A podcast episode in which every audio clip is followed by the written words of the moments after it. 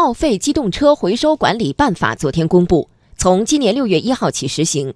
新版办法消除了报废机动车零部件再制造的法律障碍规定拆解的报废机动车发动机方向机变速器前后桥车架这五大总成具备再制造条件的可以按照国家有关规定出售给具备再制造能力的企业予以循环利用。